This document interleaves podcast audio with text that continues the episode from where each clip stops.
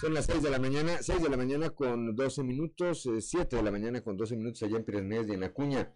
Para evitar que el incendio que se registra en Potrero, eh, Nuevo León, se extienda a las sierras de Coahuila, brigadistas eh, realizan acciones para que esto no ocurra y se genere una situación como la del año pasado en la Pinalosa. por lo que el director de Recursos Forestales de la Secretaría del Medio Ambiente, Jorge Guerrero, pues le informó al gobernador de las acciones que esta dependencia se encuentra realizando. Este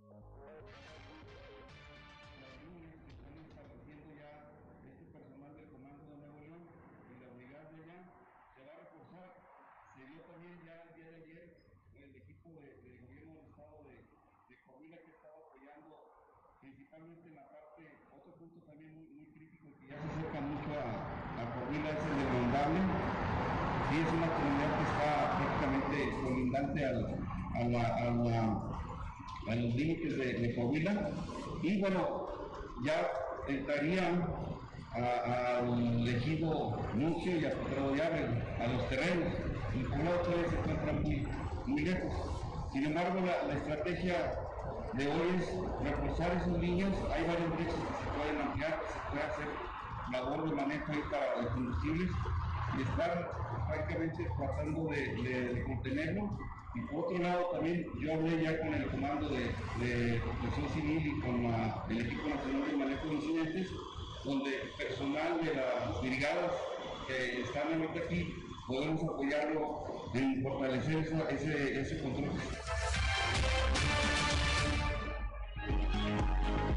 Son las 6 de la mañana, 6 de la mañana con 13 minutos, 7 de la mañana con 13 minutos en eh, Piedras Negras y en Acuña, claro, Linda Morán. En Torreón desaparecen dos menores de edad, ya fueron localizados, estos en distintos hechos y fueron localizados por agentes de la Dirección de Seguridad Pública Municipal. Víctor Barrón nos tiene el reporte.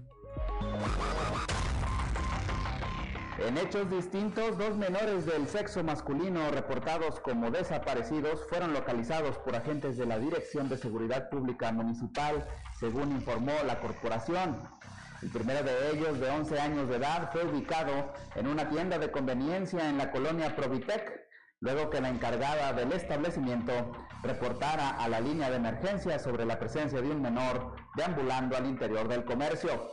Tras cotejar los datos con la información previamente recabada sobre el extravío de un niño, se detectó coincidencia en las características físicas y los uniformados procedieron a trasladarlo a su domicilio, siendo recibido por familiares que presentaron documentación que avalan su parentesco.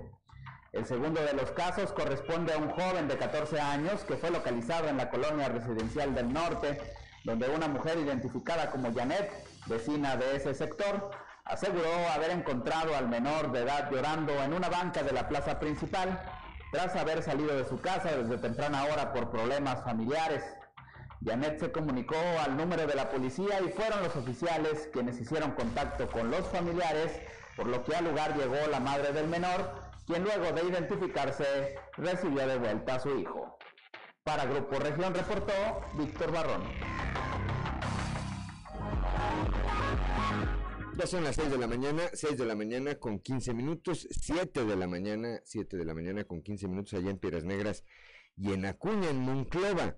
Desconocidos se robaron la campana de la iglesia del Sagrado Corazón, ubicada en la colonia Margarito Silva. Guadalupe Pérez, tienen información. Sin temor al Todopoderoso, extraños se apoderaron a la mala de una campana, la cual se presume es de bronce, y esto pudo haber sido precisamente el motivo por el cual la hurtaron de la iglesia Sagrado Corazón, ubicada en la colonia Margarito Silva de Monclova. Vecinos ya dieron vista a las autoridades, así como los encargados de esta iglesia, y están a la espera de justicia.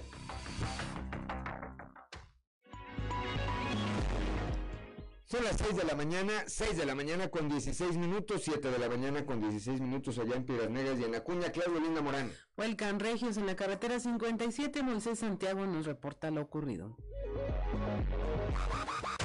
Se informó que dos personas resultaron lesionadas después de haberse registrado una volcadura durante la madrugada de este miércoles Los hechos se registraron sobre la carretera federal 57 en su tramo Moncloa-Sabinas, informaron las autoridades. El reporte policiaco señaló que en el kilómetro 65 del tramo carretero, donde se vio involucrado el automóvil tipo sedán, arribaron paramédicos de la Cruz Roja Mexicana, Delegación Sabinas, quienes trasladaron a los heridos de un hombre y una mujer a la sala de urgencias del Centro de Salud de Sabinas, a fin de que recibieran atención médica. Los lesionados fueron identificados como Karina Noelia de 27 años de edad y Francisco N de 34 años, ambos originarios del estado de Nuevo León.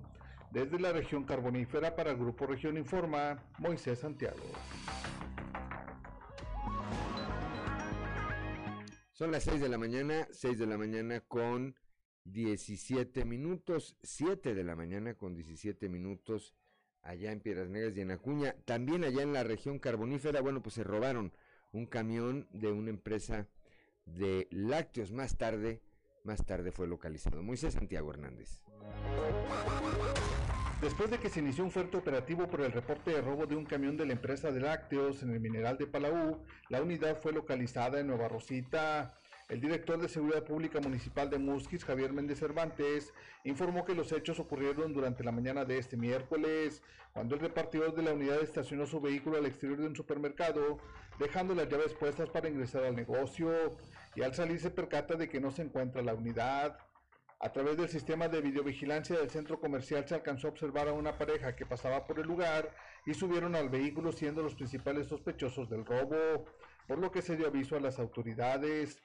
Trascendió que la unidad fue ubicada sobre el camino vecinal entre el ejido Paso del Coyote y la colonia Humberto Moreira en Nueva Rosita, y un empleado de la empresa de lácteos detectó la unidad, al ver que no correspondía a la ruta habitual, lo reportó a las autoridades generándose la movilización y posteriormente la detención del presunto responsable, por lo que los elementos de la Fiscalía montaron un operativo logrando detener a una persona, el cual fue identificado como Jonás N. de 17 años de edad.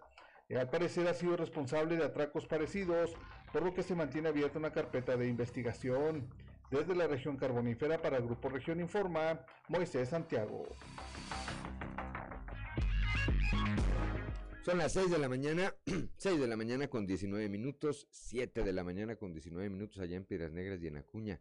Que no se le haga, que no se le haga tarde, como todos los días, para quienes nos acompañan a través de la frecuencia modulada, al término de cada corte, eh, estamos eh, pues poniendo, como se dice, eh, canciones. Hoy vamos a tener puras melodías de Paulina Jiménez, esta cantautora coahuilense, saltillense, hoy radicada allá en la Ciudad de México y pues que allá está, desde allá está dando la batalla. Repito, esto solamente para quienes nos acompañan a través de la frecuencia modulada, para quienes nos siguen en las redes sociales, bueno, ya está ahí tía Margarita Briones desde temprano. Un saludo, buen día, dice bendiciones, bendiciones también para usted, tía, que tenga un excelente, una excelente jornada, una mujer de mucho trabajo, esta hora ya va rumbo a su trabajo, como todos los días, con ánimo y con responsabilidad. Son las 6 de la mañana, 6 de la mañana con 20 minutos, 7 de la mañana con 20 minutos en el norte del estado.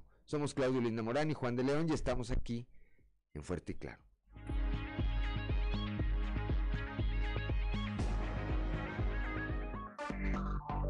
Enseguida regresamos con Fuerte y Claro.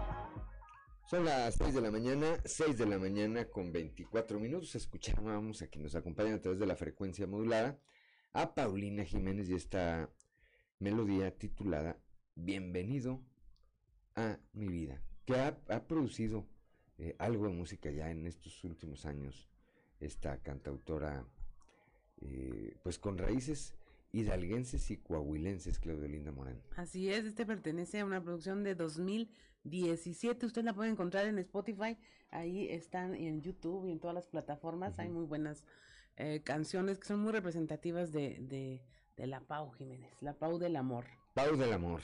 Le mandamos un saludo. Le mandamos un saludo, un saludo también a don Joel Roberto Garza Padilla, que ya se reporta como todos los días. Y ven cuánta sabiduría hay en esta frase que nos obsequia el día de hoy. Dice, el tiempo no se detiene ni espera por nadie, así que no detengas tu vida por pequeñeces. Sigue adelante porque en este momento eres lo más viejo que puedes ser y lo más joven que nunca volverás a ser jamás. Ahí está. Es único este, este momento. Saludos, dice, saludos también a usted allá hasta ciudad, hasta ciudad frontera. 6 de la mañana, 6 de la mañana con 25 minutos y bueno, vamos rápidamente a la portada del día de hoy de nuestro periódico eh, Capital que en su nota principal, bueno, pues destaca, destaca esto de lo que se habló ayer, se está trabajando desde diferentes eh, frentes para evitar que este incendio que se registra en el estado de Nuevo León llegue a la Sierra de Arteaga y cause una tragedia similar a la del año pasado ahí en la Pinalosa.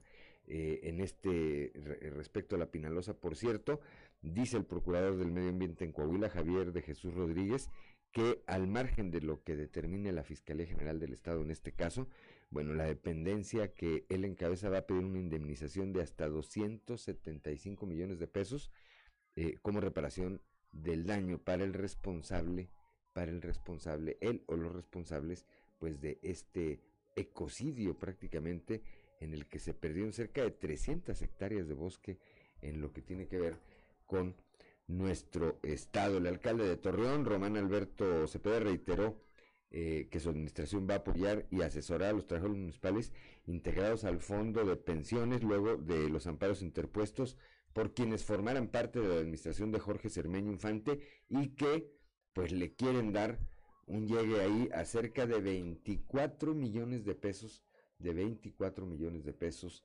que eh, a los que están, por los que están peleando. También eh, ayer, también ayer aquí en eh, la capital del estado, el alcalde José María Fraustro Siller dijo que Saltillo está trabajando en el mismo frente en el que otros municipios, entre ellos o de manera principal Arteaga, para evitar, para evitar incendios, incendios forestales. Ayer hubo un evento ahí en Palacio Gobierno, el patio central, no, miento, fue en el, en el Parque El Chapulín, aquí al centro sur de la ciudad, encabezado por el gobernador Miguel Riquelme. Ahí, además de que le dieron un informe de cuál era la situación en este momento, entregó equipamiento y reconoció, reconoció la labor de los brigadistas. Son las 6 de la mañana, 6 de la mañana con 28 minutos, 7 de la mañana con 28 minutos allá en Piedras Negras y en Acuña. Y vamos ahora a nuestra columna en los pasillos.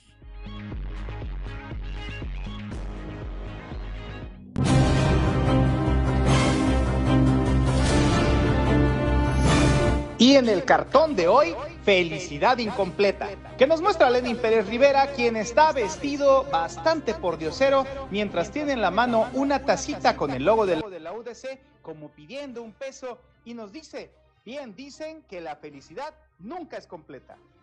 Decidido interés mostró ayer el gobernador Miguel Riquelme en que la Sierra de Arteaga no sufra un nuevo daño como consecuencia de un incendio forestal, y en este caso, el que avanza de Santiago, Nuevo León, hacia la zona boscosa del municipio que gobierna Ramiro Durán.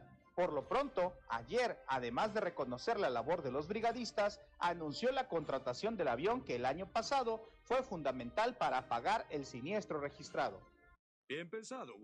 Ramiro Durán, por cierto, llegó rayando al evento de ayer por la mañana y tomó su lugar cuando el evento había iniciado. El mismo caso le ocurrió al regidor Eduardo Medrano, que a diferencia de Durán, llegó saludando a quienes se encontró en el camino al lugar que se le había designado. Allá por Acuña, muy en serio, como suele hacerlo, está tomando Marcos Villarreal el cargo de representante del gobernador Miguel Riquelme en esa región del estado. Y ayer, de entrada, se entrevistó con la alcaldesa de Jiménez, Maribel González, para coordinar esfuerzos estado y municipio. Bien hecho, equipo. Una papa caliente la que pusieron en manos de Chema González Lara, académico al que se nombró como coordinador encargado de despacho de la Facultad de Trabajo Social de la UADC, tras la destitución del anterior director. Chema, además de la confianza del rector Salvador Hernández Vélez, tiene la encomienda de distensar el ambiente en que quedó la comunidad universitaria luego del ejercicio democrático que determinó la caída del exdirectivo. Es el fin del reto. Es el reto final, es el reto suicida. No, no. Son las 6 de la mañana, 6 de la mañana con 30 minutos, 7 de la mañana, 7 de la mañana con 30 minutos allá en el norte del estado, que no, que no se le haga tarde. Eh, bueno, pues a, a, esta hora es hora de ir con Claudio Linda Morán a un resumen de la información nacional. En Michoacán identifican a 19 de las 20 víctimas del ataque al palenque clandestino. La Fiscalía General informó que 19 de las 20 personas que fueron asesinadas ya fueron identificadas y, sus restos entregados a sus familiares. Entre los fallecidos se encuentran tres personas de doble nacionalidad, eh, también son estadounidenses, José Abiel, propietario del palenque, así como su hijo Salvador y su hija Melissa. La persona aún no identificada al parecer es de origen guatemalteco. Ejecutan a cuatro hombres en Michoacán, esto en la zona centro de Ciudad Hidalgo, donde un grupo armado arribó a un comercio de sistemas de audio y disparó dejando un saldo de cuatro personas muertas. Este ataque ocurrió a unas cuadras de la plaza principal. Queman dos patrullas en Ecatepec, en el Estado de México. Dos unidades de la Policía Municipal fueron incendiadas durante la madrugada cuando se encontraban estacionadas afuera de su base de operaciones. Esto ocurrió cuando dos hombres, aprovechando la oscuridad, se acercaron a las unidades de la policía y les arrojaron alguna sustancia flamable y después huyeron del lugar. En Estados Unidos, en Texas, ejecutarán a la primera mujer mexicana que recibirá la inyección letal. Se, se trata de Melissa Lucio, quien se convertirá en la primera mujer eh, de origen hispano-mexicana en ser condenada a la pena de muerte, acusada de presuntamente haber asesinado a su hija de dos años en febrero de 2007. Las rachas de viento agravaron el incendio en la Sierra de Santiago, Nuevo León. Los vientos de más de 70 kilómetros por hora en la zona metropolitana de Monterrey eh, expandieron el incendio que está eh, activo desde hace una semana. La situación, según la corporación, provocó la eva evacuación preventiva de 10 familias más, habitantes de las comunidades de Lagunillas, Mesa del Oso y El Ondable. En caso contrario, el viento dispersó la contaminación en el Valle de México. Suspendieron ya la fase 1 de la contingencia por parte de la Comisión Ambiental de la Megalópolis. De acuerdo con el reporte del sistema de monitoreo en la Ciudad de México, los modelos meteorológicos indican que habrá una mayor intensidad de viento en la superficie que le ayudará a dispersar los contaminantes. Y hasta aquí la información nacional. Gracias, gracias Claudio Linda Morán. Son las 6 de la mañana, 6 de la mañana con 33 minutos, 7 de la mañana con 33 minutos allá en Piedras Negras y en Acuña. Y a esta hora, pues le enviamos de nueva cuenta y un saludo a quienes nos acompañan, tanto a través de las redes sociales como a través de la frecuencia modulada, entre ellas a nuestra ex compañera y amiga Edna Flores, que esta hora ya está haciendo tortillas de harina bueno, pues es que esta es la hora de hacer las tortillas de harina y, y, y muchos otros, eh, muchas otras actividades típicas de la casa. Un saludo, Edna, con todo, con todo aprecio. En una de esas, pues nos vamos a ir a probar esas tortillas de harina, a ver si es cierto que las empieza a preparar a esta hora o nada más o nada más está diciendo. 6 de la mañana, 6 de la mañana con 34 minutos, vamos rápidamente un panorama informativo por el estado y comenzamos con Raúl Rocha, nuestro compañero, que ayer estuvo en este evento que encabezó el gobernador Miguel Riquelme. Ahí, ahí, el eh, mandatario estatal reveló que como una medida preventiva ante el avance del incendio forestal, el gobierno del estado pues va a contratar una vez más los servicios de esta aeronave, un DC-10 que se utilizó hace un año para pagar el siniestro que se registró en La Pinalosa. Raúl Rocha, muy buenos días. Buenos días compañeros, esta es la información para el día de hoy. Como medida preventiva ante el avance del incendio forestal de la Sierra de Santiago en Nuevo León, el gobierno estatal contratará una vez más los servicios del avión DC-10 que utilizaron hace un año para pagar el siniestro que se presentó en la Pinalosa de la Sierra de Arteaga, dijo el gobernador Miguel Ángel Riquelme Solís. Señaló que en estos momentos el incendio ya se encuentra a poco más de un kilómetro en línea recta de Coahuila. Un kilómetro y medio, eh, aunque existe todavía las barreras de los cañones eh, de ese sector eh, de, del municipio de, de, Arteaga, entre las poblaciones de Los Nuncios y Potrero de Ábrego, eh, pues sí estamos preocupados por las ráfagas de viento que el día de ayer eh, dieron origen a un avance considerable del siniestro. Y he dado la instrucción de que de nueva cuenta contacten la aeronave, la DC-10, para poder marcar la línea hacia la franja de Coahuila.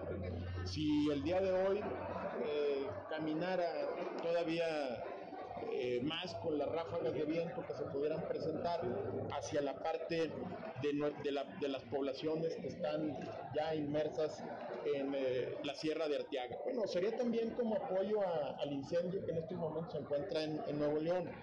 Yo quisiera eh, hablar de coordinación, de un esfuerzo compartido. Nuevo León ha, ha estado atacando en los últimos días. Hemos prestado también las aeronaves nosotros tanto para reconocimiento, movimiento de brigadistas. Esta es la información para el día de hoy. Buen día. Gracias a nuestro compañero Raúl Rocha cuando son las 6 de la mañana con 37 minutos, 7 de la mañana con 37 minutos allá en el norte del estado. Claudia Olinda Morán. El uso de cubrebocas seguirá siendo obligatorio en eventos masivos con más de un centenar de personas. Esto lo decidieron allá en la región carbonífera. La información con Moisés Santiago. Buenos días, Juan y Claudia, y a todo nuestro amable auditorio que nos escucha en todo Coahuila. En la información que tenemos para el día de hoy, toman acuerdos importantes en reunión virtual del subcomité técnico regional. El cubrebocas se seguirá utilizando en reuniones masivas donde exista más de 100 personas. Esto es lo que comenta el doctor David Alejandro Musi Garza.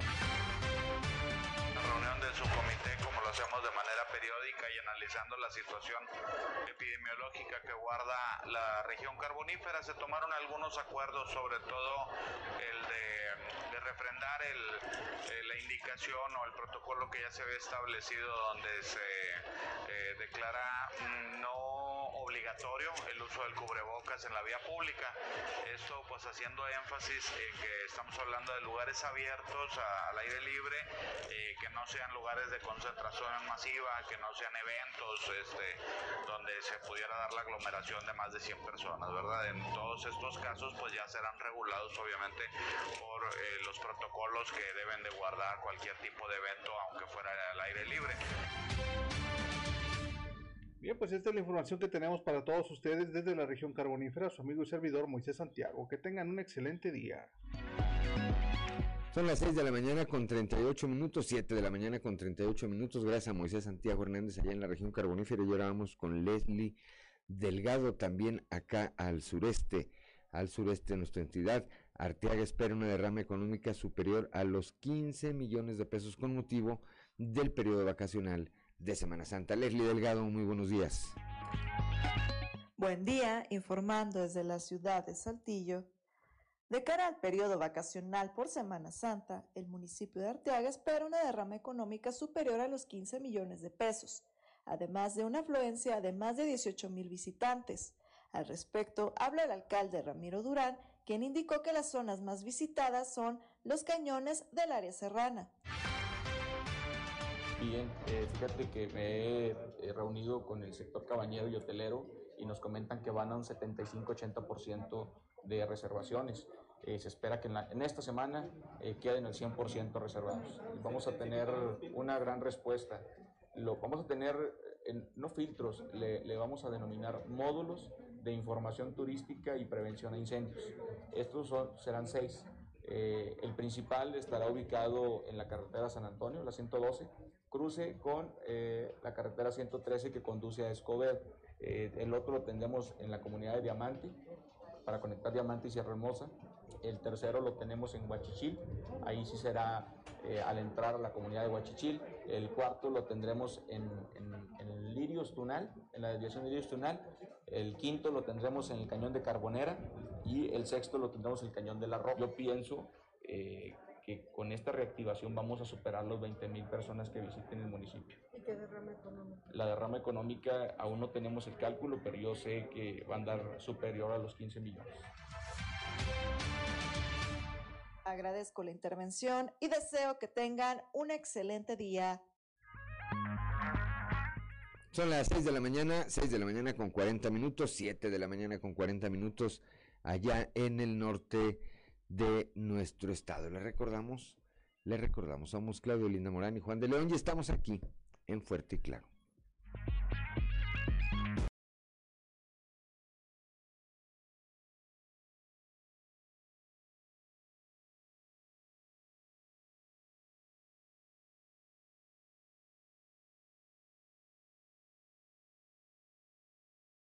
Minutos escuchó usted que nos acompaña a través de la radio un par, una canción de Paulina Jiménez, quien no solo le canta al amor, no solo es Pau del amor, también usa su música para visibilizar y protestar por temas como feminicidios, migración y desaparición forzada. Y mire, ya estamos eh, en este tema que tiene que ver con la, forma en que las autoridades ejecutan el tema de la seguridad pública. Tenemos a nuestra compañera Guadalupe Pérez, porque allá en la región centro están investigando a cuatro policías de frontera por eh, señalamientos de un ciudadano. Buenos días, Guadalupe, cuéntanos de qué se trata. Muy buenos días, buenos días, auditorio. Sí, efectivamente, pues otra queja más en contra de elementos de seguridad pública de Ciudad Frontera. Y bueno, este caso está siendo revisado por la Comisión de Honor y Justicia. De esto nos habló Higinio Ortiz Escobedo, secretario del Ayuntamiento de esta ciudad del Riel. Esto es un procedimiento que lleva a cabo la comisión, la Comisión de, de, de Honor y Justicia de Seguridad Pública. Hasta donde tengo entendido ahorita la, estos, estos cuatro elementos, que fueron cuatro elementos los que estuvieron en el evento de ese, de ese día, están, eh, de momento están en cursos. Eh, El, el hecho de que estén en cursos no quiere decir, o sea, no están ni suspendidos, ni corridos, ni castigados, porque nos adelantaríamos a, al resultado de, de, de su procedimiento. Entonces, este procedimiento, como les comento, soy repetitivo, es estrictamente lo maneja la comisión. Están de, de hecho están en cursos, ahorita ellos no andan patrullando, no andan, no andan en las unidades, no están prestando el servicio que normalmente realizan, están enfocados 100% en los cursos, y este, pero no tienen calidad de suspendidos, no tienen calidad de, de sancionados, porque todavía no sabemos qué, qué, qué va a resultar de la investigación, yo no me voy a adelantar a, ni a sentenciarlos, ni a juzgarlos, ni a absolverlos. Eso la comisión lo va, lo va a determinar ya una vez que, que, que agoten sus, medios de prueba. Me imagino que los medios de prueba, no me imagino, los medios de prueba son como si todo procedimiento administrativo, civil, penal. 6 de la mañana con 48 minutos. A ver, Guadalupe, son cuatro policías acusados de extorsión por parte de un ciudadano. Sí, así es. Alrededor de una semana hizo público esta persona que los elementos de seguridad pública, son cuatro, pues le habrían detenido medidas que ha decidido tomar el municipio eh, y es la Comisión de Honor y Justicia quien los está investigando. De corroborarse esto, bueno, pues ya habría sanciones que la misma comisión estaría anunciando más adelante para contra estos cuatro elementos y si no, bueno, pues para volverlos a activar en el servicio. De momento los mandaron a un curso, pero no están trabajando en sus funciones como se supone debieran, mientras esto, mientras se desarrolla esta investigación de la Comisión de Honor y Justicia. A ver, Guadalupe, si tú, Ricardo Guzmán, Cristian y yo nos unimos los cuatro, le eh, privamos de la libertad a un ciudadano, lo hacemos ir a un cajero, este, estaríamos tan campantes. Pero bueno, esperemos a ver qué dice la Comisión de Justicia del Ayuntamiento. Así es, ahora la situación también es que lamentablemente, sin importar qué administración sea, qué nuevo alcalde sea, no importa, siempre, siempre se dan este tipo de quejas contra los elementos de seguridad pública de Ciudad Frontera. Entonces, es una lástima que eh, la corporación en sí, de, la cual se supone debe señalamientos de este tipo por sus diferentes elementos. Así es, Guadalupe, pues veremos a ver qué pasa en este caso. Esperemos que el ciudadano sea escuchado y que haya suficientes pruebas, porque luego van a decir que el cajero automático no, no funcionaba la cámara de seguridad. Exacto, pero bueno, esperemos a ver qué sucede y bueno, pues ojalá esta situación se resuelva. Y en todo caso también, eh, eh, porque alguien decía por ahí que esta situación no era cierto, pues si no es cierto también, ¿no? Que se reinstalan los elementos como se debe. Así es, Guadalupe. Pues muchas gracias por tu reporte, que tengas una excelente mañana. Excelente mañana. 6 de la mañana, 6 de la mañana con 50 minutos, 7 de la mañana con 50 minutos allá en Pirasnés y en Acuña. Pues sí, son casos que se dan en las corporaciones, en toda, a todos los niveles, en todas las corporaciones. Me parece que de todos los municipios, de todos los estados, de todo el país, de todo el mundo, Claudio Linda Morán. Lo importante aquí, hoy, evidentemente, es que se investigue y ahí se va a ver la voluntad que tenga el eh, gobierno municipal que no encabeza, eh, eh, o que si bien encabeza un solo hombre, en este caso Roberto Piña, bueno, pues está obviamente eh, eh, ayudado o integrado por muchos más, muchos más integrantes. Son las 6 de la mañana con 51 minutos, vamos rápidamente ahora hasta Torreón, allá la Perla de la Laguna con Víctor Barrón. Bueno, pues continúa este tema, continúa este tema allá del Fondo de Pensiones, este grupo de extrabajadores de primer nivel de la que fuera la administración municipal de Jorge Cermeño Infante que le quieren pues eh, le quieren dar un llegue a, los recursos de ese fondo de pensiones por cerca de 24 millones de pesos. Víctor Barrón, muy buenos días. Juan, muy buenos días y buenos días a nuestros amigos de Fuerte y Claro. Así es, pues el alcalde de Torreón, Román Alberto Cepeda, reitera todo el apoyo a la mayoría de trabajadores que en este caso pues están integrados al fondo de pensiones, de quienes él manifiesta pues tienen una necesidad, una causa y no un simple capricho o ya mencionó este eh, eh, el día de ayer calificando de intenciones perversas lo que es grupo de, por el momento, 70 funcionarios de la administración de Jorge Cermeño Infante, pues buscan con eh, estos amparos contra la ley de pensiones a, eh, la intención de acceder a más recursos todavía de lo que la ley les otorgó cuando estuvieron eh, trabajando para el municipio. Escuchemos lo que en ese sentido comentó ayer el alcalde Román Cepeda. Mira, lo que es más lamentable es que todo particularmente lo que llama la atención es el nivel de gente que está involucrada en este tipo de amparos. Son niveles de directores, de subdirectores con un buen sueldo, en el que están poniendo en riesgo gente que tiene 5, 10, 15, 20, 30 años en un sindicato, en lo que al final del día se, se, trata de garantizar la subsistencia de ellos y no lastimar el fondo de pensiones. Y ellos lo que están haciendo porque es un trasfondo de carácter profundamente perverso e irresponsable. Eh, nosotros vamos a hacer lo que nos corresponda por ley, es un instituto, ustedes saben, el Instituto de Pensiones, pero vamos a cuidar y asesorar para que esto no se flagele ya los intereses de la gran mayoría. Digo, insisto, hay los intereses de muchos trabajadores que tienen muchos años, que han estado juntando un recurso y que se ponga en riesgo por algún capricho o un interés perverso, no se vale. Y lo que esté en la parte nuestra lo vamos a decir. Son las 6 de la mañana, 6 de la mañana con 53 minutos, 7 de la mañana con 53 minutos. Me parece que eh, además de lo que tiene que ver con eh, lo legal, Víctor Auditorio, está lo moral. Son, como bien citaba el alcalde, eh, trabajadores pues, que, que, gozaron durante esta administración alargada además, porque hay que recordar que Jorge Cermeño se religió. Bueno, pues de prestaciones y de sueldos de primera, Víctor. Claro, y mencionaba el alcalde que, bueno, pues todo empleado que accede a un puesto de este tipo, pues debe hacerlo con la convicción de que es durante un tiempo determinado, ¿no? Eh, eh, es lo que corresponde y, bueno, por ello se expresa de esta manera, con este grupo eh, de exfuncionarios, entre los que ya se había mencionado en este espacio, Juan, está Pedro Luis Bernal, Elías Agüero, Luis Alberto Mendoza Valdera, y otros que conforman esta lista de 70, y ya escuchamos mencionar al alcalde, funcionarios que eran directores, jefes de área y de otros puestos.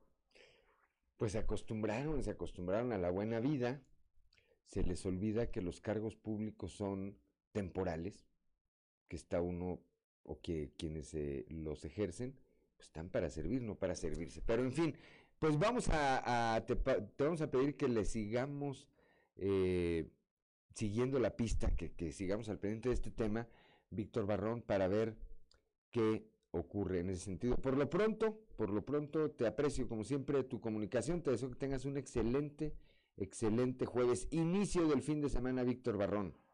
Igualmente para todos ustedes, un saludo. Muy buenos días, 6 de la mañana, 6 de la mañana con 55 minutos, 7 de la mañana, 7 de la mañana con 55 minutos allá en Piedras Negras y en Acuña.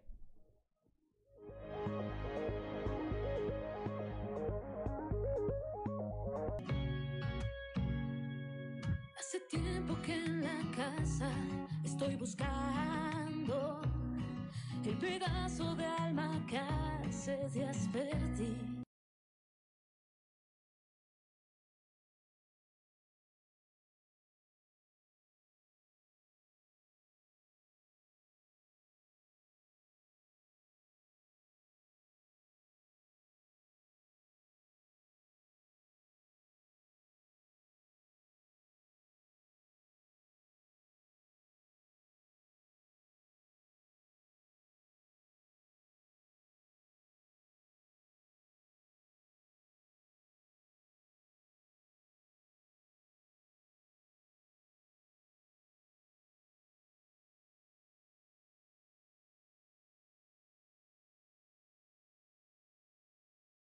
Son las 7 de la mañana, 7 de la mañana en punto, 8 de la mañana en punto allá en Piedras Negras y en Acuña. Y escuchábamos para quienes nos acompañan en la frecuencia modulada, de nueva cuenta a Paulina Jiménez, Claudio Linda Morán. Así es, con Volver a Perdernos, una eh, lanzada en 2019 y es un cover de Edgar Oceransky. De Edgar Oceransky. Ahorita tan llevado y traído en las redes sociales. Oye, sí, ayer por cierto, lo comentamos rápidamente aquí. Vamos a comentarlo rápidamente aquí. Después de, pues, casi 20 días de carrilla, de fuego cruzado y de todo tipo de señalamientos, salió Luis de Llano Macedo a dar una explicación donde dice que él no hizo lo que dice Sasha que sí hizo. Sasha Sokol salió y dio este, este comunicado eh, en el que pues se señala pues que sí, que sí tuvo una relación con eh, Sacha, ¿verdad? Dice, respecto a las falsas especulaciones, voy a leer rápidamente ahí este, lo que escribió. Hizo una carta pública que difundió a través de sus redes sociales. Dijo, respecto a las falsas especulaciones y acusaciones hacia mi persona expresadas por los medios nacionales e internacionales de comunicación, digitales y audiovisuales desde el 8 de marzo, le respondo de la siguiente manera. Dice, antes que nada ofrezco una disculpa a Sasha Sokol. Si ella sintió con mis comentarios alguna ofensa y también por haber hecho pública información que atañe exclusivamente al ámbito privado de dos personas. Los hechos atienden a la vida personal de dos figuras públicas. Mi relación con Sasha siempre fue abierta y transparente por parte de ella y de su familia. Dice, en todo momento y bajo toda circunstancia nos brindamos recíprocamente respeto, compañía, empatía, amor y comprensión. Aún después del fin de nuestra relación personal, continuamos trabajando juntos por varios años en diversos proyectos musicales y televisivos. Hicimos cosas maravillosas. Dice, orgullosamente puedo afirmar que fui cercano a su familia, a su mamá y que hemos mantenido muchas amistades en común a lo largo de los años.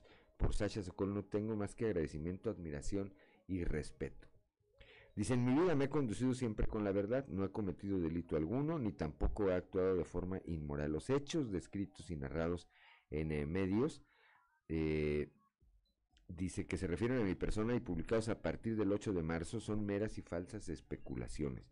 Manifiesto mi preocupación por el actuar de algunos líderes y medios de comunicación que al publicar sin verificar de forma alguna la veracidad de los hechos impacta de manera importante el derecho a la información que toda persona tiene sin reparar en la profunda afectación que causa con ello en los ámbitos personal, familiar, profesional y social por la divulgación de información falsa, no verificada y tendenciosa, que obedece únicamente a un interés meramente mercantil y de eh, la cual al día de hoy sigo siendo objeto. Ya está por terminar esta, esta, comunicación. Dice, agradezco el apoyo incondicional y todo el amor que he recibido por parte de mi esposa, mis hijas, mis hijos, colaboradores, familiares y amigos cercanos que verdaderamente me conocen. Reitero que en mi vida, reitero, dice, en mi vida no he, en mi vida no he cometido delito alguno. Siempre he actuado lícitamente y ha sido timón y faro en mi vida el respeto a la libertad, valentía, honradez y justicia. Es todo lo que expresaré sobre este asunto atentamente, Luis de Llano Macer. Y bueno, pues él, si Luis de Llano, que yo no sé si realmente ocurrió lo que dicen que ocurrió, y que 30 años después denunció Sasha Sokol en todo su derecho también, este, yo no sé si Luis de Llano piensa que con esto se va a acabar eh, la carrilla y los señalamientos que le hacen, pues a mí me parece que no. A mí me parece que no. Él expresa cosas que no me dejan de llamar la atención sin descalificar, y repito, no descalifico ni una sola de las expresiones que haya hecho esta artista, Sasha Sokol, que dijo, oigan, pues cuando tenía 14 años, pues agarró, me agarró, pues, eh, de novia, ¿verdad? Y todo lo que todo lo que dijo. Me llama la atención, repito, que diga Luis de Llano, y me parece que sí pudo, pudo haber sido, pues que la familia de Sacha conocía de esta relación. Y hace 30 años no pasó nada. pues tan la conocía que la mandaron a estudiar fuera.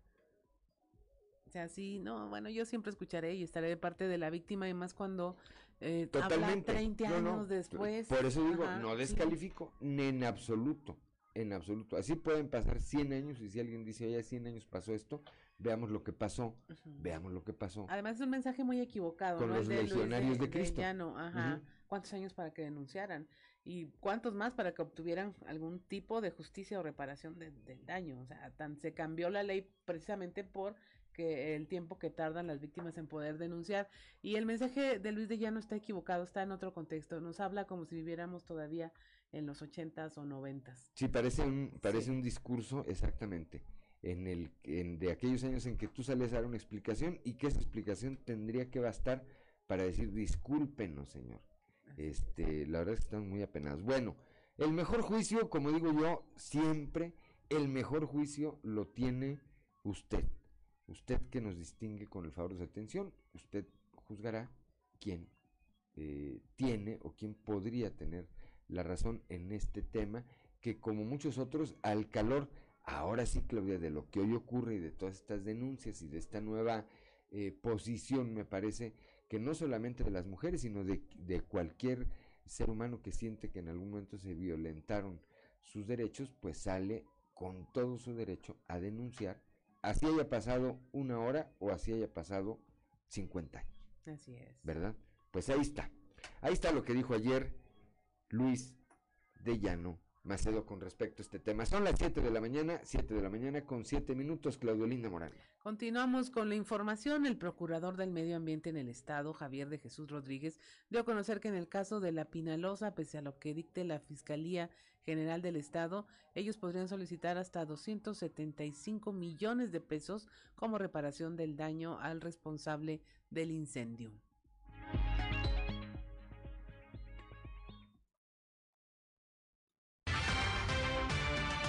Bueno, el tema de la Pinalosa me, queda clarísimo que una multa de hasta 4 millones y una cárcel de hasta 6 años, pues no, no, no, no, no, no va a ser suficiente, ¿no?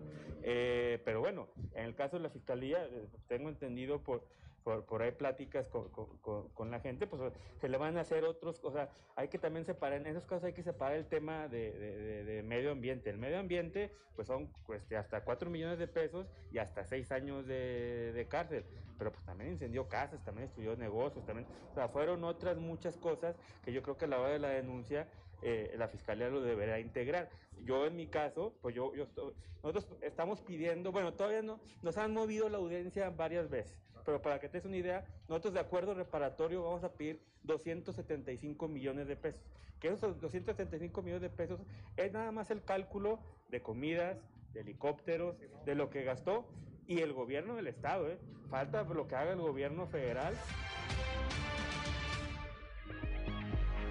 Son las 7 de la mañana, 7 de la mañana con 8 minutos en este mismo tema, o sobre este mismo tema, la diputada local Edna Dávalos, eh, pues hizo un llamado a las personas que visiten los sitios, eh, sitios turísticos, particularmente estos de las zonas boscosas de Arteaga, a manejarse con responsabilidad, a no encender fogatas, a no prender carbón eh, ni leña en sus visitas y evitar, y evitar tragedias ecológicas como la que vivimos el año pasado. Entonces no queremos eh, vernos reflejados en esta situación. Vamos a seguir insistiendo en el cuidado de eh, a las familias que visitan eh, las zonas, pues podemos llevar sopa de coditos, podemos llevar sándwiches, podemos llevar una pizza, podemos llevar muchas cosas para pasar un entretenimiento, disfrutar de la naturaleza, ir a comprar y a consumir dentro de los restaurantes también. San Antonio tiene un sinnúmero de lugares para ofrecer comida, eh, que es delicioso el asado y la comida que se vende por allá. Entonces, pues hay que, hay que aprovechar. Hay parte que dejamos de rama económica dentro de los municipios o de los ejidos que están aledaños a, los bosques pues eh, ahí hay quien maneja las gorditas, el asado, las comidas corridas. Mm, yo los invito a consumir eh, en los lugares y en los establecimientos de las familias eh, de los ejidos de Arteaga y no hay necesidad de llevarnos carbón y de llevar leña, sino si compramos y consumimos en lugares. Son las 7 de la mañana, 7 de la mañana con 10 minutos, 8 de la mañana con 10 minutos. Aquí nos envían un mensaje eh, con respecto al tema anterior que estábamos eh, tocando. Nos dice, y aquí este tema de los eh, abusadores sexuales, nos dice, y aquí en, aquí en Coahuila, el obispo Vera, en su momento, pues prácticamente encubrió, encubrió a sacerdotes pederastas. Bueno, pues ahí está, este, le están recordando o están recordando esto que ocurrió al interior de la Iglesia Católica, particularmente aquí en la diócesis de Saltillo, donde un día eh, el obispo emérito, en, en, ese entonces obispo en función, Raúl Vera López, pues resulta que dijo, sí, sí, aquí también había abusadores, pero, y cuando pidieron información dijo, no, mm, mm, no me acuerdo, no sé, no tengo los nombres, no apunté bien, eh, búsquenme después, tan, tan, tan, ahí está, Ahora sí que son los mensajes que nos envía la comunidad. Son las 7 de la mañana, 7 de la mañana con 11 minutos, Claudio Linda Morán. Con la construcción del Observatorio Puerto Noas, Coahuila se consolida como referente en turismo astronómico y al mismo tiempo este espacio representará el quinto en su tipo en la región lagunera. Esto lo señaló Eduardo Hernández, director del Planetarium Torreón. Bueno, ya con esto el, planetario llega al quinto observatorio astronómico que tenemos en la comarca lagunera y este está colocado en un sitio emblemático como es el Cristo de las Noas, ahora en las recién construidas terrazas de Puerto Noas, este, en conjunto con teleférico, pues dando un atractivo turístico más a, la, a, la, comarca lagunera, Torreón en particular, y pues bueno, posicionando al estado de Coahuila como un referente en torno al turismo astronómico que se está generando para los eclipses de 2023 y 2024. Eh, se inaugura el día 8 de abril, dos años justos antes de los eclipses que tendremos aquí en 2023-2024 y pues lo damos en el marco del arranque de actividades nacionales de, de, preparación para este fenómeno que pues ocurre una vez en la vida y pues ahora nos tocó aquí en todo el estado de Coahuila, que pues va a pasar el, el eclipse, va a atravesar los municipios de Torreón, Matamoros, Francisco y Madero, San Pedro, Cuatro Ciénegas, Monclova, Acuña y Piedras Negras. Entonces, pues es prácticamente todo el estado el que va a estar bajo la sombra de la luna durante cuatro minutos y medio, que se va a hacer de noche, por ahí de la una de la tarde.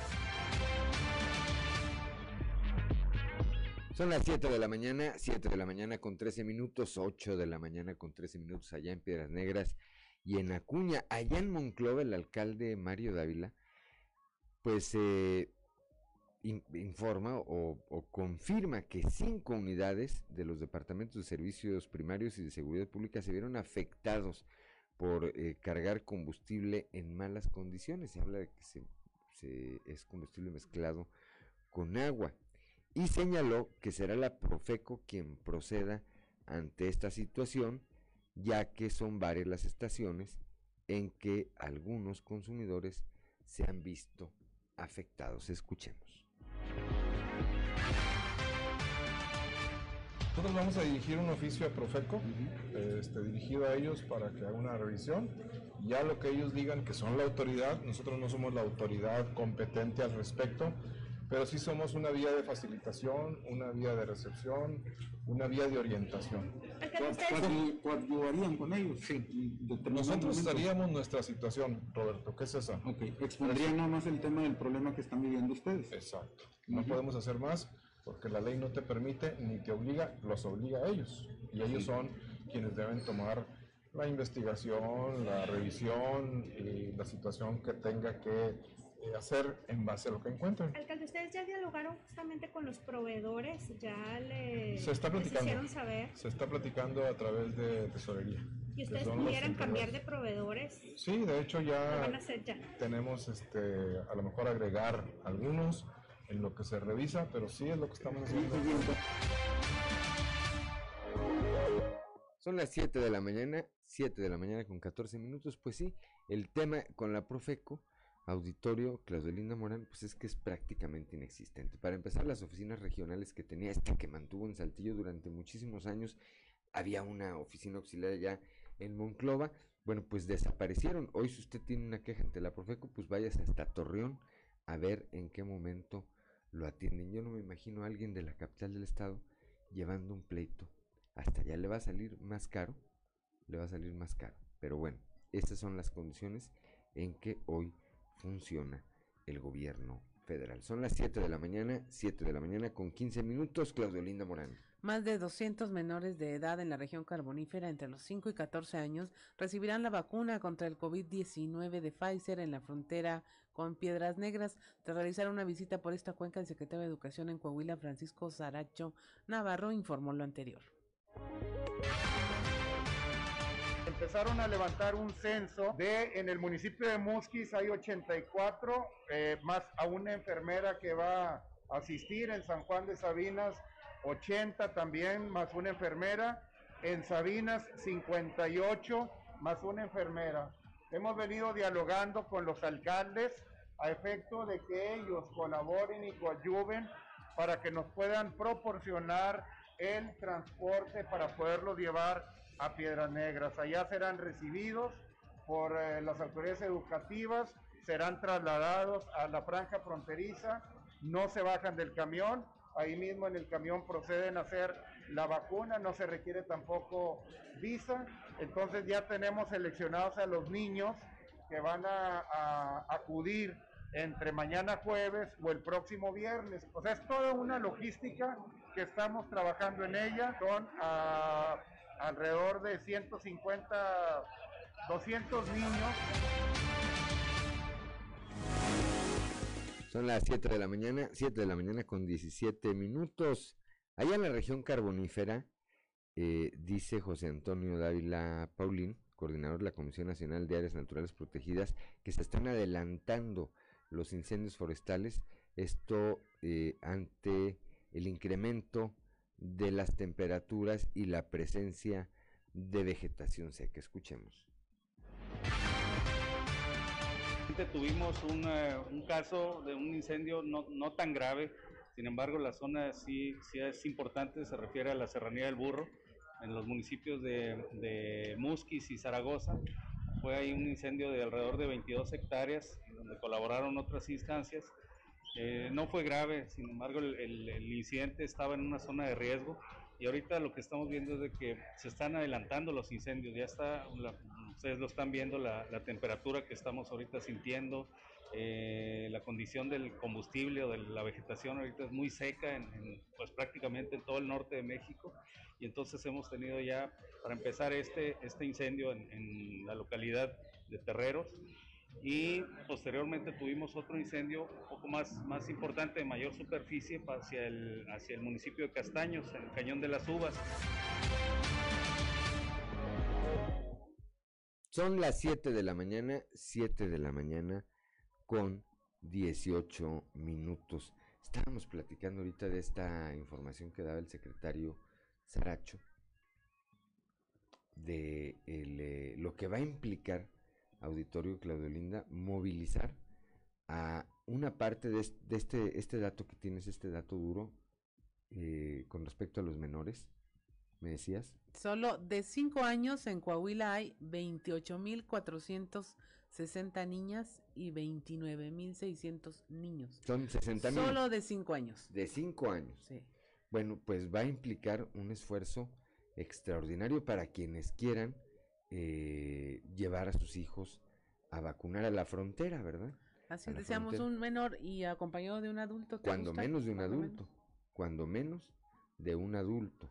Pero pues es, eh, son las circunstancias a las que nos obliga el gobierno federal que no quiere, que no quiere el gobierno federal de México dar las vacunas para ese sector de la población. Entonces, acá, en el caso del gobierno del Estado, en el caso del gobierno municipal de Acuña, porque hay que decirlo, también intervino ahí el gobierno municipal de Acuña, bueno, lograron con las autoridades tejanas atraer eh, o conseguir estas vacunas, pero lo, las autoridades dicen, sí, pero vacunamos aquí, uh -huh. aquí en la frontera.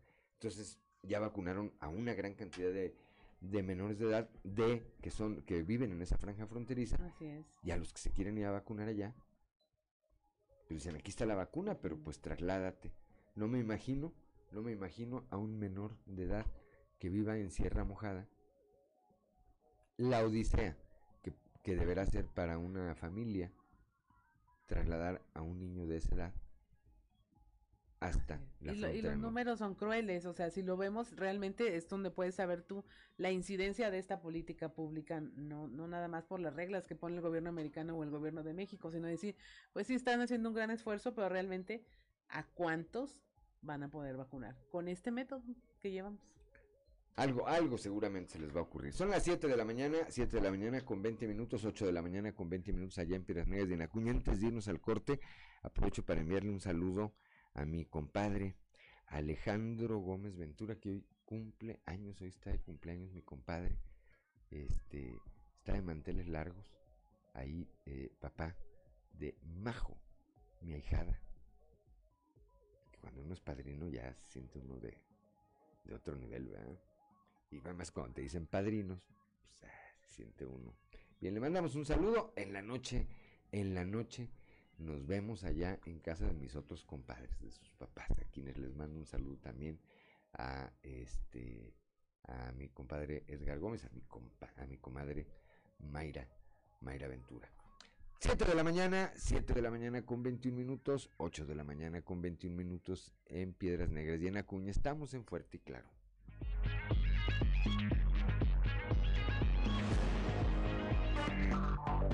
Enseguida regresamos con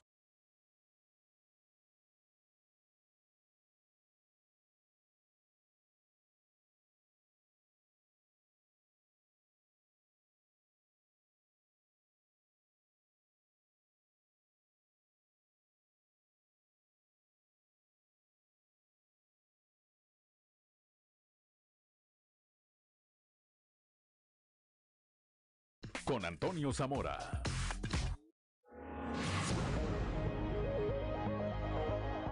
Son las 7 de la mañana, 7 de la mañana con 26 minutos, 8 de la mañana con 26 minutos allá en la frontera norte de nuestro estado.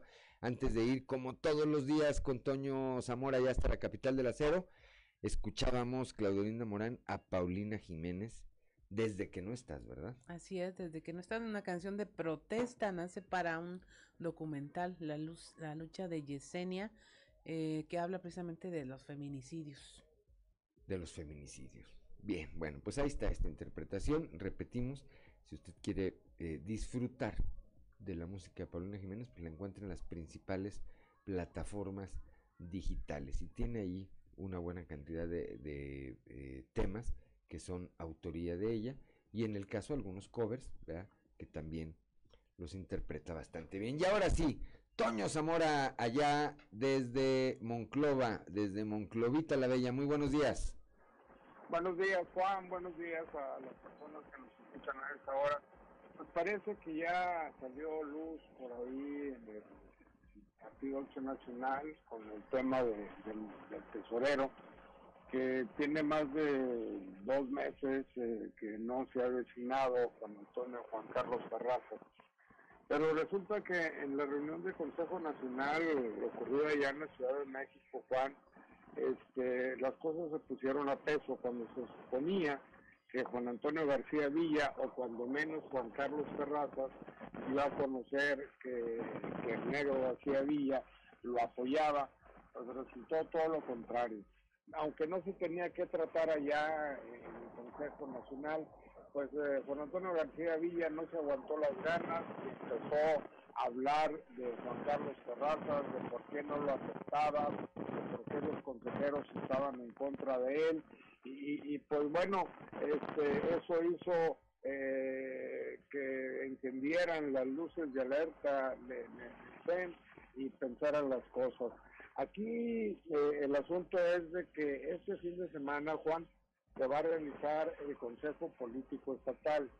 En ese Consejo Político Estatal se va a designar al próximo tesorero en la, en la presidencia que dirige la monclovense este, Elisa Maldonado Luna.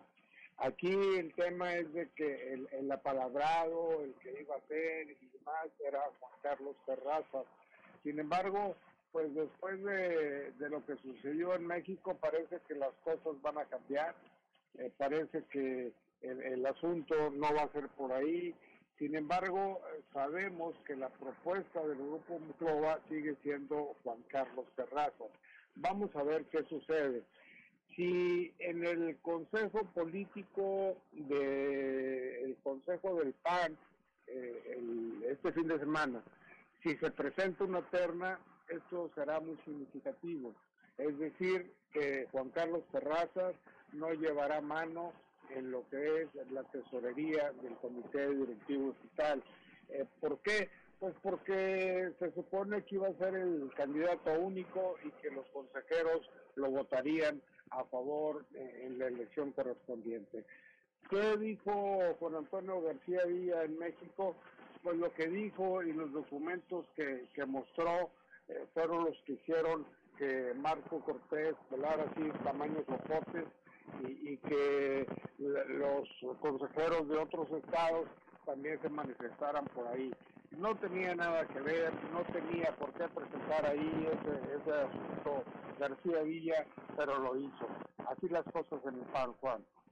Pues habrá que esperar, habrá que esperar, Toño Zamora, a que se dé esta sesión del Consejo Político del PAN o de lo que queda del PAN en Coahuila este fin de semana y a ver entre eh, otros puntos que se determina con respecto al tesorero. Es una posición neurálgica. Al final del día eh, es el manejo de los recursos, el manejo de las prerrogativas y seguramente algunos otros puntos se irán a tratar. Vamos a ver si mañana, vamos a ver si mañana podemos platicar eh, con Gerardo Aguado Gómez, secretario general del Comité, del Comité Directivo Estatal del PAN, sobre este y otros otros asuntos. A ver, que dice lo que él va a decir que los consejeros son los que van a elegir.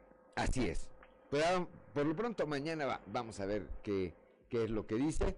Y pues mañana estaremos haciendo contacto de nueva cuenta, Toño Zamora. Hasta mañana. Muy buenos días, son las 7 de la mañana, 7 de la mañana con 31 minutos. 8 de la mañana, 8 de la mañana, con 31 minutos allá en eh, la frontera norte de nuestro estado, en Piedras Negras y en Acuña. Este fin de semana ya emparejamos horario, Claudia. Aparentemente el 8, 9. A ver, ocho. aquí tengo la Entonces, hasta el que información. sigue, hasta el que porque, sigue, ¿verdad? eh, Norma Ramírez me ha estado mortificando con eso, asustándome con el petate del muerto de que ya nos va a tocar cambiar el horario. Domingo 3 de abril. Domingo, este, Es este este domingo, fin de semana, este domingo sí. 3 de abril, pues nos emparejamos ya en el horario, en el horario de verano. Son las 7 de la mañana con 32 minutos, como todos los jueves, desde la capital, pero no del acero, sino la capital de los temblores, allá desde la Ciudad de México, nuestro amigo Yanko Abundis. Yanko, muy buenos días. ¿Qué tal, Juan? ¿Cómo te va? Buenos días. Bien, con el gusto de saludarte como siempre. Imagínate hoy que además es 31, es quincena, Yanko. Por supuesto que sí, tan esperada siempre, ¿verdad? Hoy pagan, ahorita este, difundíamos una nota de que unos policías, bueno, un ciudadano de un municipio acá se quejaba de que unos policías lo habían llevado a la fuerza al cajero automático a sacar dinero. Le digo, bueno, si eso se puede denunciar, pues entonces yo también voy a denunciar que cada quincena me hacen lo mismo. No quiero decir quién me lleva, pero cada quincena me hacen exactamente lo mismo, Yanko Abundis. Y no, no, no, no trae uniforme. Exactamente, no trae uniforme. Eh, ¿Cómo estamos, Yanko? Bien, bendito a Dios, Juan. Muchas gracias. ¿Tú qué tal? Bien, aquí estamos, aquí estamos con el, con el favor de Dios, como decía mi abuelita. Qué bueno, qué bueno, me da gusto, Juan. Y, y mira, pues tiene que ver con esto que comentas de la quincena. La verdad es que algo que han estudiado los neurocientíficos con detalle es la sensación, Juan, que uno tiene cuando compra. Yo te preguntaría, ¿te gusta estrenar, Juan? Pues yo creo que a todos, ¿no? A la inmensa mayoría. Hasta decimos, no, ese olor a nuevo, qué sabroso, un- una ropita, y tantas cosas, ¿no? Que finalmente a nuevo es un químico que trae las prendas, o que trae un auto, o que trae un plástico, o que trae lo que sea. ¿sí? Pero es hasta adictivo, ¿no? Dices, ay, qué rico, huele muy sabroso. Esa sensación, Juan, de comprar, es equivalente, de acuerdo a los estudios de neurociencia, a ganar. Yo te haría otra pregunta, ¿te gusta ganar? Claro. No sé, a lo mejor un turista, o algún magamo, o dominó, o cartas, lo que sea. Juego de mesa. ¿Te gusta ganar? ¿Te gusta ganar? Claro. Esa es condición humana. Nos gusta ganar. Sí, es, es inherente, inherente, ¿verdad? Al, al ser humano. Pertenece, pertenece, exactamente. ¿sí? A la formación biológica, psicobiológica, psicosocial y biológica del ser humano. Entonces, si tú combinas las dos cosas, el comprar significa ganar, y siempre me gusta ganar, por lo tanto me gusta comprar. ¿sí? Y no está mal. En, en el libro que escribí de Saber Gastar, yo dedico un capítulo completo a esta parte, en donde dice, a todos nos gusta estrenar, pero la gran pregunta es si tú puedes estrenar diario, si tú puedes comprar diario, si tú quieres tener esa sensación de triunfo diario, porque si bien a todos nos encanta triunfar, ganar, competir, ser primero, y por ende nos gusta gastar, el problema es el control, Juan. El control que tienes ante esas cosas. Ese control que te permita gastar en función de lo que llega a tu bolsillo. ¿sí? Esos pequeños triunfos que tú tienes cada vez que compras algo, te hacen sentir muchas veces como el rey del mundo. ¿sí? Como yo las puedo todas, como me di mi gusto, y, y- y viene muchas veces acompañado de las frases que hemos mencionado ya varias veces de me lo merezco, para eso trabajo, por eso me subo lomo. Nomás se vive una etcétera, vez. ¿verdad? Nomás se vive una vez, la vida es corta, tantas y tantas y tantas frases que hay, y, y la, y la reina de las frases es Dios proveerá, ¿no? Sí. Entonces, hay que tener cuidado con esto, Juan, hay que disfrutar el, el estrenar, eso está padrísimo. A mí también me gusta estrenar. Por supuesto que me gusta, ¿no? Me gusta comprar cosas, me gusta gastar, A mí también. Y yo me dedico a dar clases de esto. Pero evidentemente me gusta porque, bien lo dijiste, es inherente al ser humano. Es parte de, de tu biología. Es, es parte de la química de tu cerebro. Entonces nada más, lo único que te pido es que lo identifiques. Porque muchas veces lo hacemos en automático, Juan. Como la sensación esta de un chocolate, por ejemplo, que te comes, o la sensación de cuando estás a dieta, que te dicen el sábado te puedes comer algo libre. Y bueno, tú esperas que llegue el sábado y te lo devoras. No, no te lo comes, te lo devoras. Sí. ¿sí? Algo similar debe de pasar con el tema de las compras, Juan. Que estas compras no sean todo el día, todos los días, porque pues, no hay quincena que aguante, Juan. No hay quincena que aguante. Exactamente, no hay, salvo que seas el hijo del presidente, pero del presidente actual, pero si no, pues no, no, no hay, no hay economía que aguante estar comprando algo nuevo todos los días, ya. Hablando de gente decente, mi querido amigo, no hay quincena que aguante. ¿no? Exacto. Sí, entonces, esa es la realidad, Juan.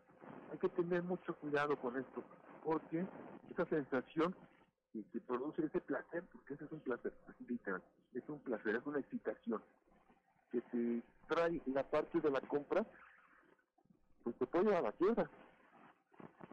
Así de sencillo. Y es más, hay casos, claramente son patológicos, en donde la gente está súper endeudada y sigue comprando.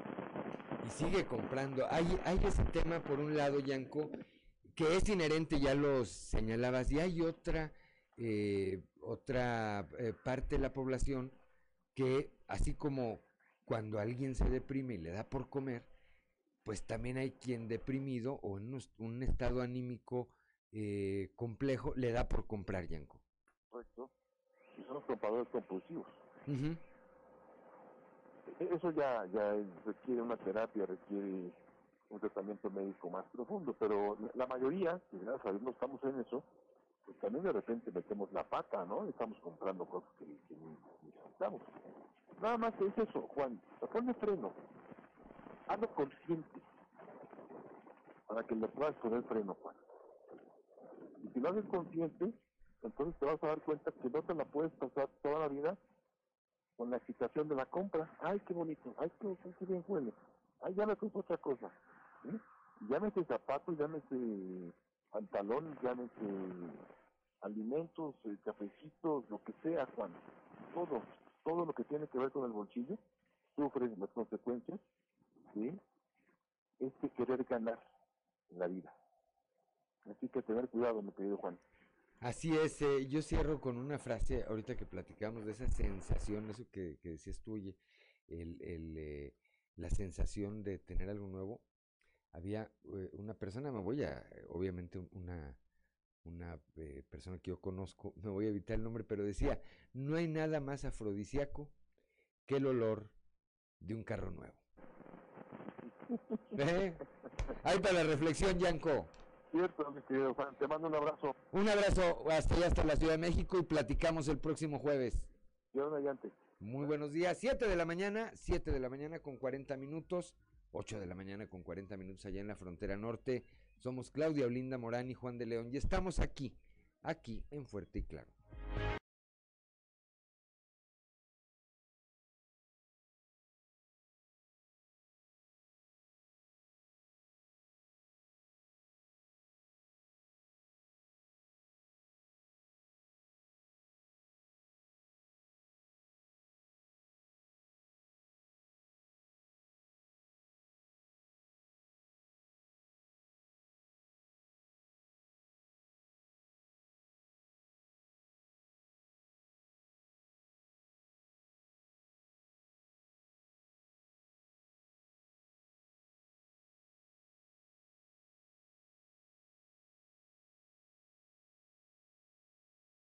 Las 7 de la mañana, 7 de la mañana con 46 minutos. A quienes nos acompañan a través de la frecuencia modulada, escuchábamos a Paulina Jiménez y esta melodía titulada Tu mujer, es tu mujer tan tan, ¿verdad, Sí. Morán? Tu mujer tan tan es la más reproducida de Pau Jiménez en la plataforma de, de música Spotify.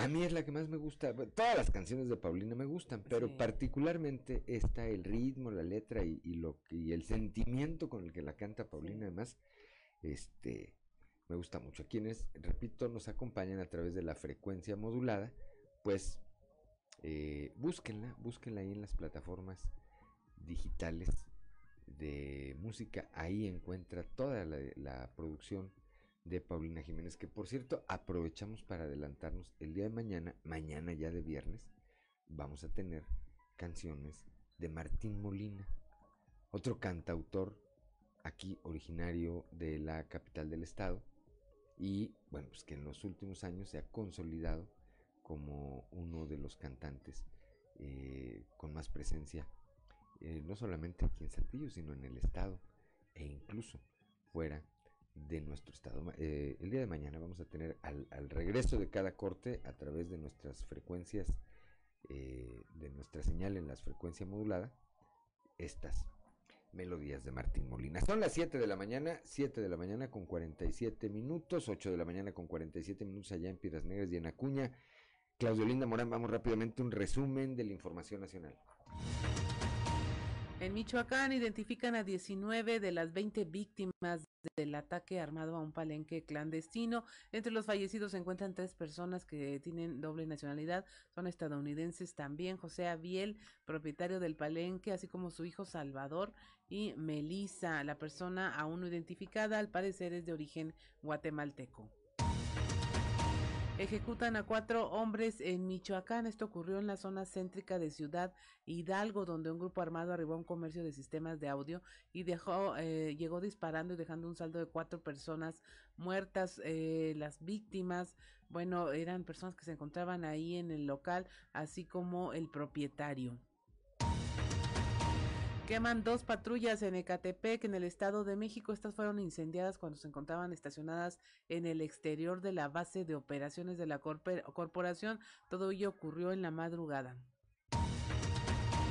Ejecutarán a la primera mujer mexicana en Texas, eh, recibirá la inyección letal. Se trata de Melissa Lucio. Ella, bueno, fue condenada a pena de muerte acusada de presuntamente haber asesinado a su hija de dos años en febrero de 2007. Los abogados dicen que, eh, bueno, pues, presentaron una petición de clemencia porque no fue juzgada con la perspectiva de género y está siendo condenada injustamente. Rachas de viento agravan incendio en la Sierra de Santiago, Nuevo León. Eh, ayer se registraron rachas de más de 70 kilómetros por hora que pues alimentaron las llamas. Esto provocó la evacuación preventiva de otras 10 familias más habitantes de las comunidades de Lagunilla, Mesa del Oso y El Ondable. Y de manera contraria, el viento dispersó la contaminación en el Valle de México. Se levantó esta alerta de fase 1 de contingencia ambiental y todo indica que habrá más fuerza del viento y que ayudará a dispersar los contaminantes. Y hasta aquí la información nacional. 7 de la mañana, 7 de la mañana con 50 minutos, 8 de la mañana con 50 minutos allá en la frontera norte de nuestro estado, en Piedras Negras y en Acuña. Claudio Linda Morán, a ver, otro tema, y, que me gustaría eh, agotar esos eh, pocos minutos que nos quedan antes de concluir este espacio, otro tema que se está eh, pues discutiendo ahorita en las redes, en las mesas de las casas, en, los grupos de amigos, esto que ocurrió en los Óscares, este, esta reacción de este actor Will Smith que fue y eh, abofeteó a el comediante, el presentador Chris Rock. Y entonces hay quienes dicen que lo que hizo Will Smith es lo correcto, porque ante la ofensa, ante nuestra pareja, pues hay que actuar con toda eh, puntualidad y con toda firmeza. Hay quienes dicen pues que estuvo mal, hay quienes creen que eh, hay un antecedente de este comediante, pues que de repente es medio cargado, pero creo que lo mencionabas tú cuando tocábamos el tema en un primer momento. Eh, la comedia norteamericana, así es, es muy subida de tono, el humor eh, el humor eh, en, el eh, medio y más en el medio electrónico allá en los Estados Unidos es de ese nivel. Así se llevan, como diríamos aquí. Sí, así se llevan, pero son muy doble moral, ¿no? Ah, Por ejemplo, el- el hecho de que dijera las malas palabras eh, fue más Sí. sancionado que la propia burla en sí. Ahí yo veía un- una evaluación que hacía un psicoterapeuta que me, me fascina porque evalúa los gestos de las personas cuando están declarando algo y él lo que señala es, eh, sí, Chris Rock se burló de Jada, eh, no me acuerdo, Smith, la esposa de Will Smith. Este, y Will Smith enfrentó a Chris Rock en una relación de iguales. Cuando te burlas de los poderosos, tu comedia es buena. Cuando te burlas de lo que tú consideras que está en un nivel más abajo que tú. Sí, que está en una situación está vulnerable. Y ella estaba vulnerable. eh, una enfermedad que no puede controlar. Una Que es visible. Visible, que es más que evidente. Este, está muy permitida esa comedia. O sea, si eres gordo, si eres flaco, se pueden burlar de ti porque se ve. Eh, y está muy permitida, pero eh, yo condeno la, la violencia en todos los sentidos. Yo como esposa me sentiría muy avergonzada.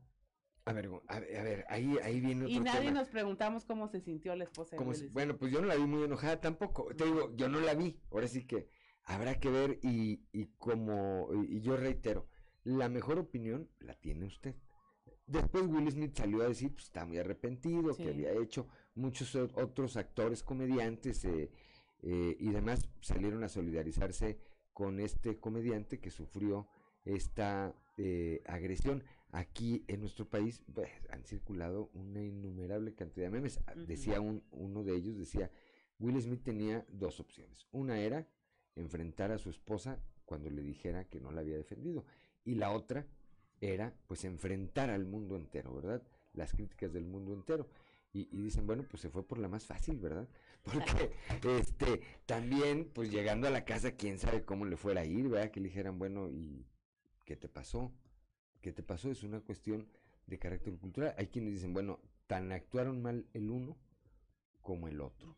¿verdad? Ahora, Jade es una mujer que en la vida pública ha admitido frente a frente y frente a las cámaras que, le, por ejemplo, que le fue infiel a su marido. Eh, yo no creo que sea una mujer que necesite que la defienda nadie. Ahí está, otra postura. Ahí está, otra postura. Y yo reitero, la mejor opinión la tiene usted. A ver, mini encuesta. Hasta el otro martes tenemos a consultoral. Ricardo Guzmán, ¿actuó bien eh, Will Smith? Sí, dice que sí. Ricardo López? No. Claudiolina Morán? No. No, ahí vamos dos a uno. A ver, tú alcanzas a ver para atrás ahí. Cristian, Cristian dice que no. que no, y Osiel dice que no. que no. Bueno, yo me pongo en la postura de los que sí. Dice Ricardo Guzmán que todo fue una farsa. Pero bueno, al margen de eso, lo que se vio, es decir, hay, hubo una reacción, yo también coincido en que, en que a lo mejor, si no, o, o sea, coincido con quienes dicen, pues si no le hubieran molestado a la señora, pues no hubiera pasado nada. Se pueda o no se pueda defender. Y yo respeto lo que opine todo el mundo. Esa es mi opinión. Muy humilde opinión. Si alguien le dije algo a mi señora, pues quién sabe, ¿verdad? Pero cuando estás en un sketch gigante, el Oscar es un sketch gigante. Y tan se burlan. ah, Yo no estoy de acuerdo con que se burlen de las personas, pero es parte del show. Ahí eh, le fue peor a otra, a, a Kirsten Dunst, eh, que le dijeron que, que, que quién era esa rellenacillas, o sea, y, y la conductora Amy Schumer se mete con ella y, y le dice al marido que quién es esa, y el marido le dice, "Eh, oye, es mi esposa. Esa es la clase de, de burlas Bueno, que pues fue la noche, Hollywood. fue la noche de las esposas insultadas. Ya nos vamos, gracias, gracias por el favor de su atención. Son las 7 de la mañana con 56 minutos, 8 de la mañana con 56 minutos allá en la frontera norte de nuestro estado. Gracias, le decimos esta mañana de jueves 31 de marzo de este 2022. Hoy es quincena, los veo muy serios para que sea quincena, están muy serios.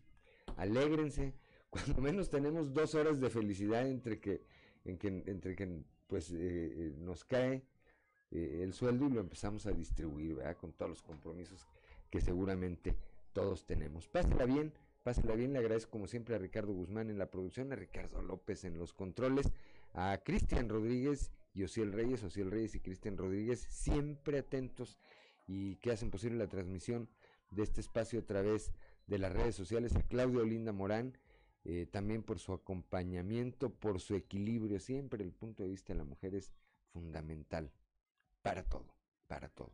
Pero sobre todo le agradezco a usted que nos distingue con el favor de su atención. Le recuerdo que eh, Fuerte y Claro es un espacio informativo de Grupo Región bajo la dirección general de David Aguillón Rosales. Yo soy Juan de León y le deseo que tenga usted un excelente jueves. Muy buenos días.